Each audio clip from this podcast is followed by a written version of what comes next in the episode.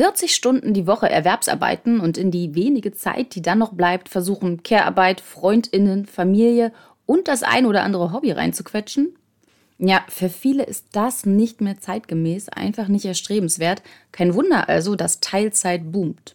Wenn da nur die Sache mit dem geringen Gehalt nicht wäre.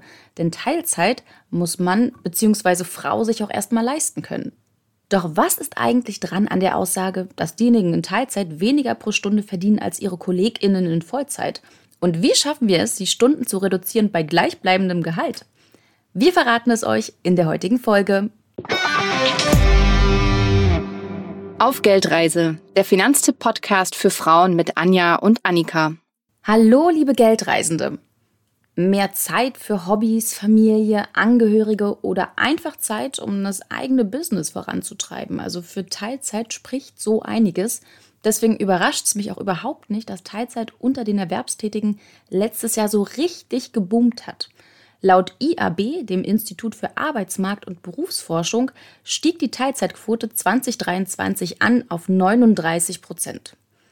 Ja, dass vor allem Frauen in Teilzeit arbeiten, 2022 war es fast jede zweite, das sind jetzt nicht so krasse News, aber vielleicht schon eher, dass Teilzeit auch für Männer interessanter zu werden scheint.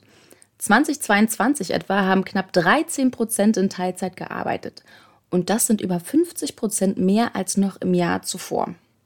Und auch ihr, liebe Geldreise-Community, findet den Gedanken erstrebenswert, die Arbeitszeit runterzuschrauben und vor allem mehr Zeit für die Familie zu haben. Das habt ihr uns in einer Umfrage auf Instagram verraten. Was ihr uns aber auch verraten habt, ist, dass es noch die ein oder andere ungeklärte Frage gibt, die euch davon abhält, die Erwerbsarbeit zu reduzieren.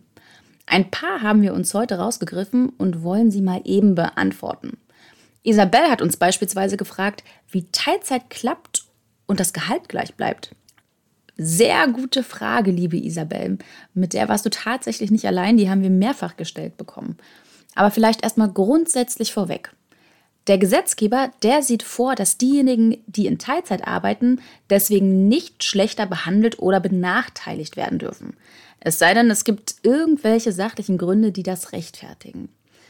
Das bezieht sich dabei nicht nur auf die Karrieremöglichkeiten. Das heißt, eure Chefin darf euch eine Beförderung grundsätzlich nicht verweigern, weil ihr in Teilzeit arbeitet. Das bezieht sich auch auf den Lohn. Teilzeitangestellte dürfen nämlich nicht weniger verdienen als die KollegInnen in Vollzeit, wenn sie vergleichbare Tätigkeiten ausüben. Das hat 2022 auch nochmal das Bundesarbeitsgericht deutlich gemacht. Damals hatte ein Rettungssanitäter aus Bayern seinen Arbeitgeber verklagt. Er war geringfügig beschäftigt als sogenannter nebenamtlicher Sanitäter und bekam dafür einen um 5 Euro niedrigeren Bruttostundenlohn als die hauptamtlich beschäftigten KollegInnen in Voll- und Teilzeit. Dass das so nicht in Ordnung gehen kann, da hat ihm dann entsprechend das Bundesarbeitsgericht Recht gegeben. Ja, erstmal so viel, so gut. In der Realität sieht es aber ein bisschen anders aus, gibt Katharina Wrohlich vom DIW, dem Deutschen Institut für Wirtschaftsforschung, zu bedenken. Sie hatte 2019 mit KollegInnen unter anderem die Auswirkungen von Teilzeit auf den Bruttostundenlohn untersucht und dabei festgestellt, Frauen mit Teilzeitjob bekommen durchschnittlich einen um 17 Prozent geringeren Stundenlohn als Frauen mit Vollzeitjob. Auch wenn die letzte Erhebung jetzt schon ein bisschen her ist, sollten wir den sogenannten Part-Time Wage Gap nicht außer Acht lassen. Lasst uns aber trotzdem gern mal zum eigentlichen Kern der Frage zurückkommen. Ihr erinnert euch, Isabel wollte wissen, wie Teilzeit klappt bei gleichem Gehalt. Tja, liebe Isabel, also Stunden runterschrauben bei gleichem Gehalt, da wird jetzt nicht jeder Arbeitgeber in Juhu schreien. Mein Tipp an der Stelle wäre aber, geh es an wie eine klassische Gehaltsverhandlung. Also bitte um ein entsprechendes Gespräch, bereite dich gut darauf vor und bringe stichhaltige Argumente mit. Also kürzliche Projektabschlüsse, von dir eingeführte neue Arbeitsstrukturen, die Prozesse verschlanken und fürs Unternehmen weniger Kosten bedeuten und, und, und. Wichtig ist, deiner Chefin muss klar werden, dass du einen richtig geilen Job machst und eigentlich eine Gehaltsanpassung fällig wäre. Ja, aber statt mehr Gehalt zu fordern, kommst du dann einfach mit deinem Teilzeitwunsch um die Ecke. Und ja, klar, unterm Strich forderst du so natürlich auch mehr Gehalt. Also ich meine, dein Stundenlohn würde ja steigen bei weniger Arbeitsstunden.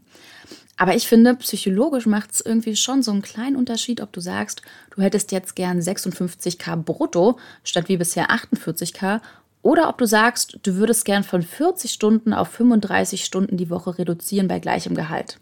Also versuch's einfach gern mal auf diesem Wege. Bevor du ins Gespräch gehst, kann es aber nicht schaden, einfach mal durchzurechnen, welchen neuen Stundenlohn du quasi mit der Arbeitszeitreduzierung forderst und was das bei Vollzeit umgerechnet aufs Jahr wäre. Oder aber auch, was du bereit wärst, an Lohn herzugeben für mehr Freizeit und was das dann finanziell bedeutet. Das geht eigentlich ziemlich easy und zwar mit einem Stundenlohnrechner und den findet ihr alle im Netz oder aber direkt bei uns bei finanztipp.de. Gern mal in die Shownotes der Folge gucken. Wer von euch jetzt aber noch vielleicht denken haben sollte, wie beispielsweise Josi, dass die Arbeitgeberin eigentlich gar nichts davon hätte, euch euren Teilzeitwunsch zu erfüllen, da kann ich nur sagen, doch, hat er oder sie tatsächlich schon. Denn sind wir mal ganz ehrlich, es ist eine echt gute Möglichkeit, die Zufriedenheit und die Motivation der Angestellten zu stärken, sie besser an sich zu binden, beziehungsweise neue qualifizierte Beschäftigte zu gewinnen und um sich als attraktive Arbeitgeberinnenmarke zu positionieren. Das hat uns auch nochmal das IAB bestätigt, da gibt es einschlägige Studien zu. Und gerade den letzten Punkt, also sich als attraktive Arbeitgeberinnenmarke zu positionieren, finde ich tatsächlich nicht ganz unwichtig in Zeiten des Fachkräftemangels.